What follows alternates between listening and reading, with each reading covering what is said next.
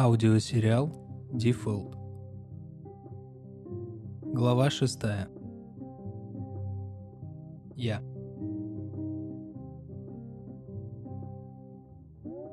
Про прошлое? Кто пишет про прошлое? Спросил Агар. Я пишу. Про какое прошлое? Про то самое?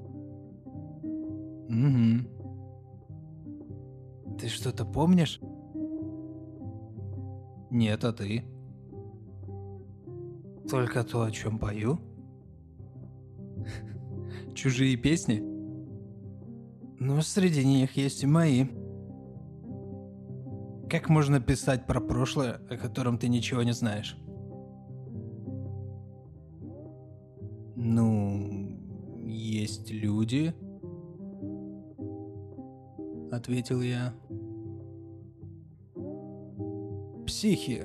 Ты имеешь в виду психов, которые... Эх, плевать. Ладно, нам пора. Закончив наполнять свои животы, мы побрели в кафе, где выступал Оскар. Или можно назвать его пабом. Часы показывали половину пятого вечера – я спросил у своего попутчика, зачем ему необходимо так рано заявляться в паб. «Выпить?» – пожал плечами Агар. «Гитарку настроить, с Люськой побазарить. А тебе?» «Примерно то же самое, только без Люськи и гитары». «Пап Крылов?» Стало быть, тот, куда мы заявились был излюбленным местом кого угодно, от малолетней шпаны до закостенелых пьяниц. Еще бы. До ближайшего другого такого заведения нужно было пересекать синюю зону. Его стены не переставали излучать темно-красное сияние, а официантки в надменных коротких юбчонках еще ни разу не оставляли ни одного мужика равнодушным. Оскар совершенно наглым образом хватает с одной из полок бара бутылку белой лошади, пережиток прошлого, и приземляется на пол в обнимку со своей желтой гитарой. Левая рука его нежно, точно по-матерински, подкручивает колки. На правом запястье Агара я вижу красный шелковый платок, обмотанный так, словно это был обычный напульсник. К нему подходит та самая Люська и что-то недовольно говорит, кивая на полулитровую виски. Оскар улыбается, словно дитя, и официантка, снисходительно вздохнув, удаляется во свояси. «Что пить будем?» – отвлекает меня бармен. «Эм... Джон Джон», – перебивает чувак с гитарой. «Это мой друг, он со мной пьет вот это», Агар потряс бутылкой над головой, и бармен пошел к другому клиенту. Его, кстати, звали Женя, но у Оскара было на этот счет свое мнение.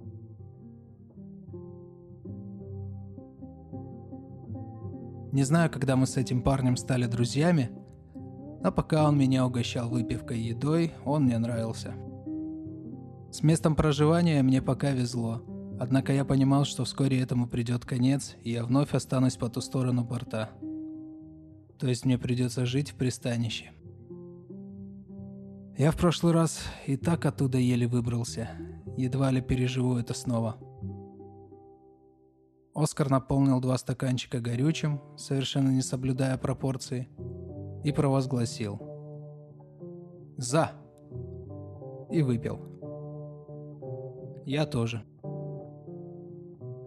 «Эй, а что у тебя за платок на правой?» – спрашиваю я. «Где?» «Ах, это...» «Да, просто прикольно. А что?» «Нет, ничего». «Давай лучше еще выпьем». «Давай». Мы стукнулись стаканами. Я спросил Агара, не боится ли он, что его снова начнет выворачивать от выпитого. «Нет, конечно», я люблю виски. А еще вино и пиво, да и ром. Глупо от всего этого отказываться.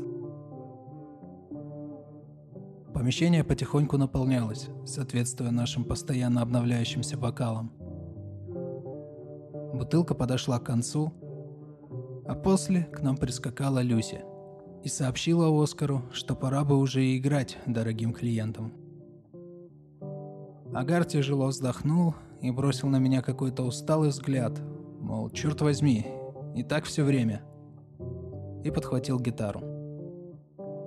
Не знаю, почему я не заметил раньше интересного шрама над его бровью. Он чем-то походил на чайку, летящую боком. «Привет всем, кому на меня плевать. Добрый вечер», — объявил он, смастерив ехидную ухмылку. Я заметил, как все присутствующие посмотрели на Агара взглядом, который напоминал и интерес, и пренебрежение кому-либо. Абсолютно очевидно было то, что когда этот парень начнет играть, все умолкнут и будут наслаждаться плачем его лимонной гитары, что в конечном итоге и произошло. Рядом со мной приземлилась девушка лет 18-19 максимум. «Привет», — сказала она. Привет. Ты знаешь этого красавчика? Думаю, что да. А кто вы друг другу? Ну, этот красавчик считает, что мы с ним друзья. Ого. Так вы эти, что ли? Геи? Я так не думаю, ответил я, сделав кислую мину.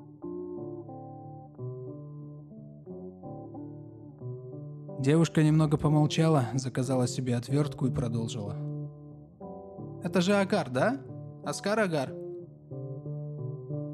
«Да, дорогая, это Оскар Агар». «Ух ты! Здорово как!» «Мне надо выпить», — объявил Оскар в микрофон. Парень, который называл меня другом, спустился с этой небольшой сцены и подошел ко мне, весь в лучах багровых ламп. На его плечах висела черная футболка с расплывчатым изображением какого-то артиста прошлых времен. «Ну что, мой друг, что пить будем?» – торжественно вопрошал он. «А что ты готов предложить?» «Твоя очередь». «Тогда нам рому», – кивнул я бармену. Женя наполнил стаканы.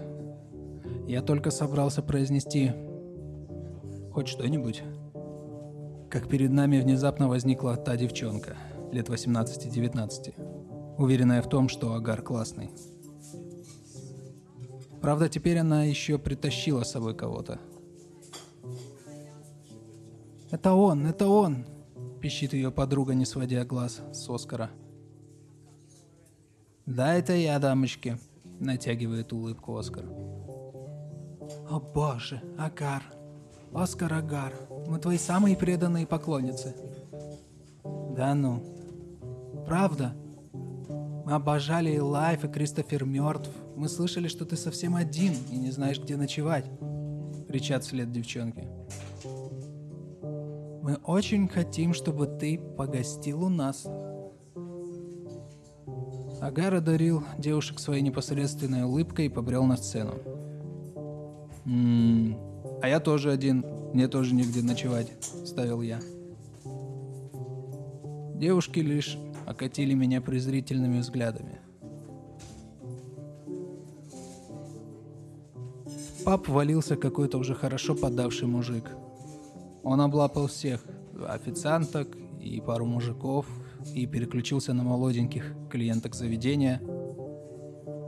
Бармен Женя вынес свое грузное, обвешанное мускулами тело из-за барной стойки и отметелил беднягу, после чего вышвырнул его побитого на улицу. «А если умрет?» – спросил я Джона, когда тот вернулся. «Ничего с ним не станется». «А если в полицию заявит?» Куда? В полицию. И давно ты видел этих ребят, Рома?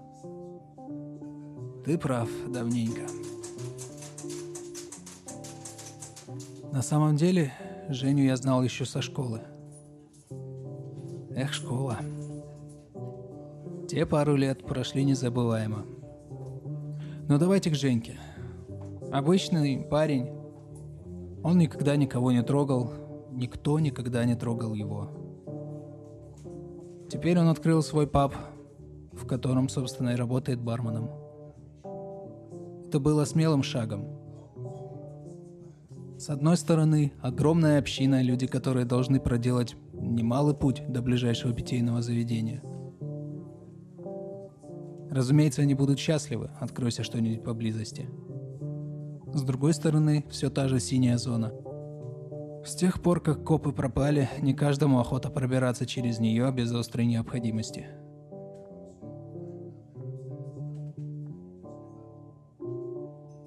Девчонкам все-таки удалось утащить Оскара за собой. Он сучил мне в руки гитару и попросил принести ее во вторник, так как завтра у него выходной – я попытался отказаться, но Агар отметил, что делает это для того, чтобы не потерять связь со мной. С чуваком, который не оставил его ночевать в осточертелом пабе. Троица скрылась. Из паба выходили лишь два клиента, досидевших до самого конца. Я и мужик по имени Сергей. Сергей весь вечер рассказывал о том, что совсем недавно потерял брата, его никто не хотел слушать, а он никак не хотел покидать питейную. «Эй, друг!» – окликнул я мужчину. «А что случилось с твоим братом?»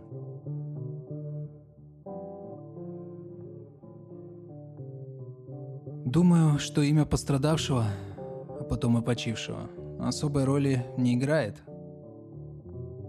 Назовем его Раз. Как мне поведал его брат, с которым мы выходили из Пава, раз жил один в небольшой квартирке. Он давно жаловался своему брату, что кто-то еще посещает его квартиру, поэтому братья вскоре решили пожить вместе. Однажды ночью Сергей проснулся от жутких воплей, доносившихся из ванной. Он соскочил с кровати и вломился в комнату, откуда слышались вопли. На полу лежал его брат раз и крепко-накрепко сжимал в руке бритву. После раз рассказывал. Я просто встал ночью, чтобы сходить в туалет, и тут оно... Ну, закрыла за собой дверь и выключила свет, и было какое-то маленькое серое на ребенка чем-то похоже. Как будто вывалялся в бетономешалке. Оно двигалось в мою сторону и волочило за собой левую ногу, которая как-то шевелилась, но сама по себе. Это нечто то скалилось, то хохотало. Оно подошло ко мне и затряслось в конвульсиях, и этот смех казалось все безумнее, все громче. Я, я кромсал его лезвием, но от этого смех лишь усиливался. И нечто вздымало вверх порезанные руки и прыгало на месте, и потом снова приближалось. И этот смех, он был похож то на похрюкивание, то на радость чему-то непонятному. Сергей закончил свой рассказ тем, что сдал своего брата в психушку. Потому что после этого случая брат перестал вести себя адекватно в принципе. А уже в психушке тот нашел способ покончить с собой. Я посадил своего собеседника в такси и подумал, что за чертовщина. Одна история краше другой.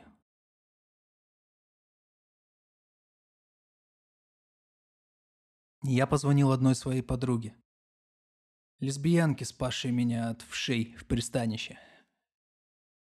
Ладно, не от вшей, черт. Даже неудобно об этом говорить. Это был насильник. Самый, что ни на есть, натуральный. А я спал без задних ног от укола белой лилии. Их всем желающим кололи перед сном, чтобы уснули. Крепкий сон, он сильно уменьшал шансы наткнуться на какой-нибудь бред, вроде раза из рассказа Сергея. Вот. И эта девчонка, Оля, огрела его табуретом по голове. Я был спасен. «Ты можешь приехать?» – спросил я. «А ты время видел?» «Угу». «Снова твои страхи?» «Да. Уснешь тут». «Ладно, скоро буду. Не заходи без меня. Подожди у подъезда».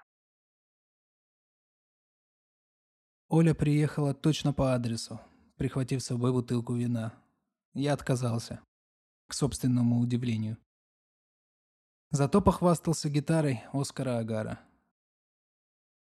«Ну, так сыграй что-нибудь», — говорит она. «Ну, хорошо». Мне пришлось немного подправить колки, как это сделал Оскар. Я даже немного перенял его движение. Потом сыграл снег. РХЧП. Говорят, эта группа была популярна тогда. Ну и название. Каждое утро мне приходилось вставать с дивана и вспоминать, что происходило вчера. Эти два месяца выдались чересчур туманными. Ольга ткнула локтем мне в бок и приказала вставать. Кофе уже на столе. Я достал пирожные, которые лежали с незапамятных времен в холодильнике, и вышел на балкон. Осень подступала все ближе, золотые и бронзовые листья нежились в лучах солнца. Дети со своими мамами медленно шли вдоль парка, который можно было увидеть из окна – и что-то лопотали. Матери, в свою очередь, отвечали что-то совершенно безучастно и не в попад, возможно, упуская из виду самый важный вопрос ребенка. Запах кофе приятно врезался мне в ноздри. Так что мне даже не хотелось его пить. «Давно был у врача?» – спросила Оля. Я покачал головой. У этих ребят есть проблемы посерьезнее. Рецидивы у тех, кто в прошлом засыпал под белой лилией, очень плохой признак. Я знаю, Оля. Я знаю. Мне как-то пришлось написать книгу про парня из психушки недалеко отсюда. Он один из немногих, кто не употреблял белую лилию вообще. Утверждает, что помнит все события прошлого. Но бедолага и правда безумен. В наше время просто невозможно выжить без лекарства. Тем не менее, книга была написана, передана в местное издательство. Ребята вернули мне ее с криками «Что это за дерьмо?». Денег они, конечно, не заплатили, но и переписывать ничего я не стал. А ведь находились люди, которые утверждали, что я неплохо пишу, и даже, что я провел неплохую работу. Эх. Это новая книга. Я решил копнуть еще глубже. Есть даже несколько людей, которых стоит посетить. Некоторым даже удалось избежать психиатров. Нужно будет договориться с ними на встречу, если они еще в себе.